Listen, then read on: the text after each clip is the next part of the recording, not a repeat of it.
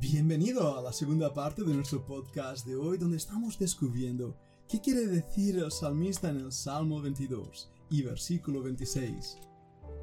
Comerán los humildes y serán saciados. Alabarán a Jehová los que le buscan, vivirá vuestro corazón para siempre.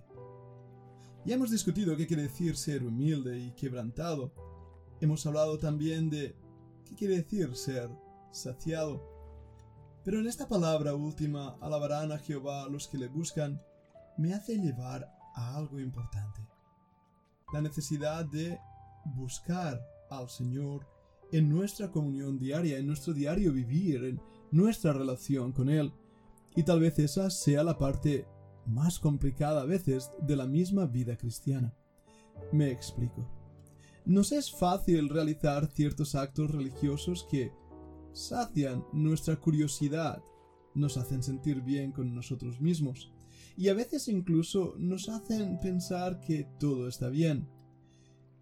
Pero la realidad, como el Señor mismo le dijo a la iglesia de Éfeso, tengo contra ti que has olvidado tu primer amor. Recuerdo cada vez que menciono este versículo la historia del Taj Mahal. Tal vez la hayas escuchado en alguno de mis sermones. Es una historia triste. El Taj Mahal, ese palacio en India, es realmente una tumba, una tumba que un gran y poderoso señor levantó para su amada esposa. En medio de la construcción de ese enorme monumento, puso el ataúd de su esposa en el centro del monumento mientras lo construían.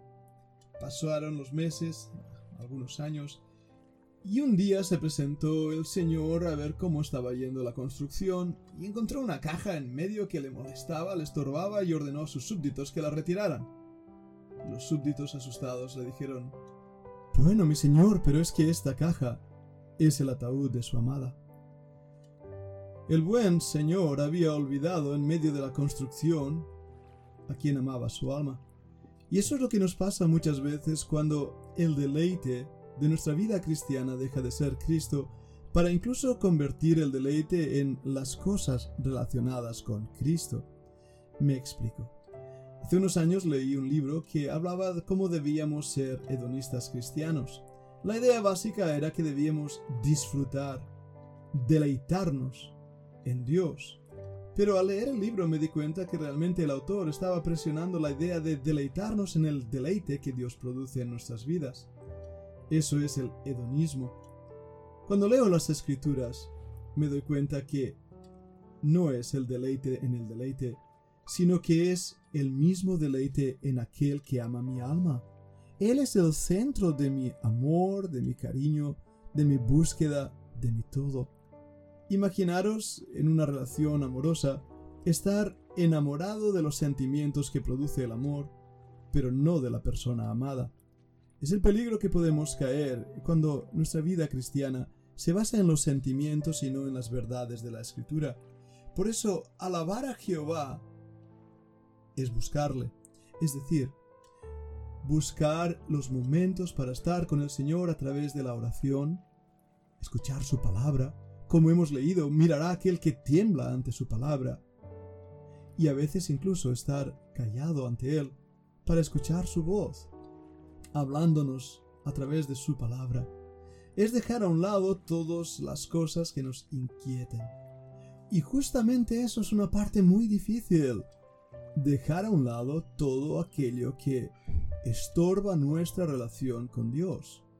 Puede ser el pecado, Puede ser la religiosidad, puede ser los afanes de la vida, la búsqueda de la riqueza, la búsqueda del placer, la búsqueda incluso de el deleite en nosotros mismos.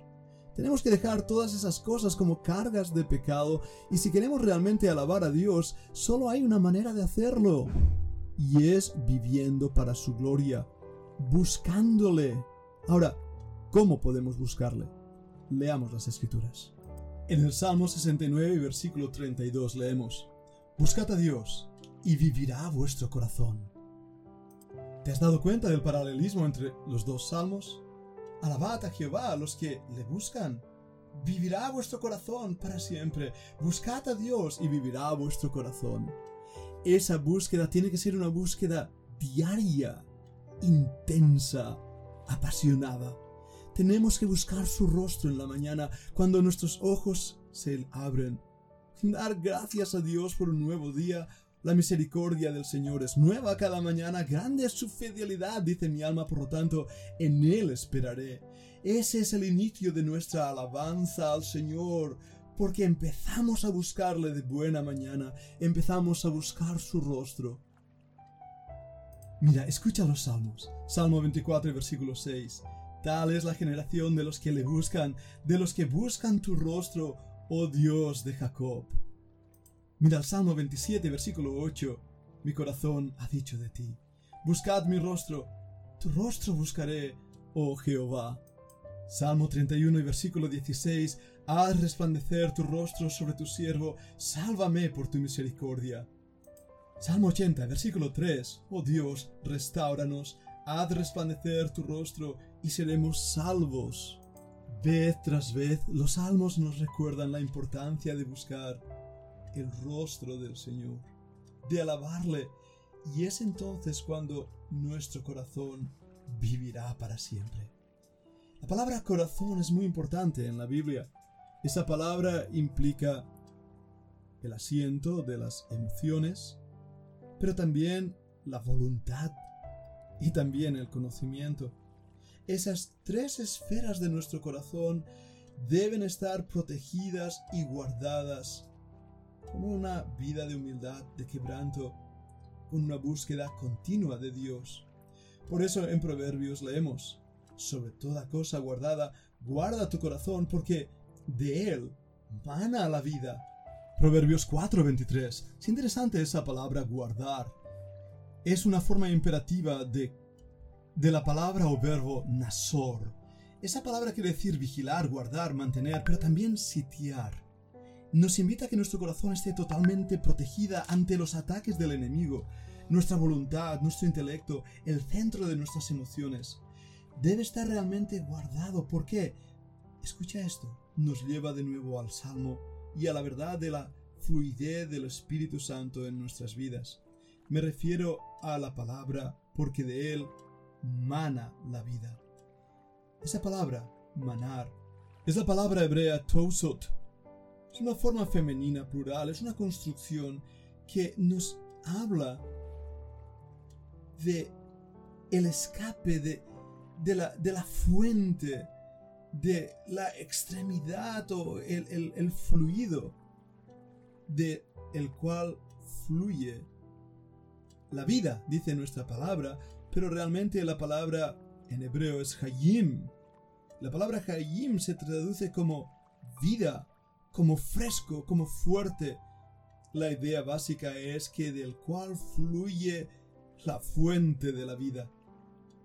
En ese aspecto, recordamos las palabras del Señor Jesucristo en Juan 7, ríos de agua correrán, fluirán del corazón de aquel que está teniendo una relación con el Espíritu Santo y por eso vivirá nuestro corazón para siempre, porque nuestro fluido, nuestra vida, aquello que somos, que tenemos, el deleite de nuestra alma, nuestro todo, se encuentra en Dios.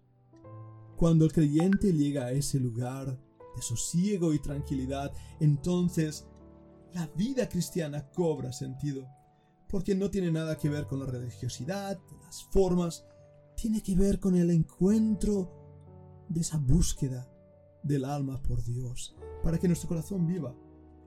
Estemos saciados, seamos humildes, estemos quebrantados y Dios se deleite en nosotros. ¿Quieres eso para tu vida?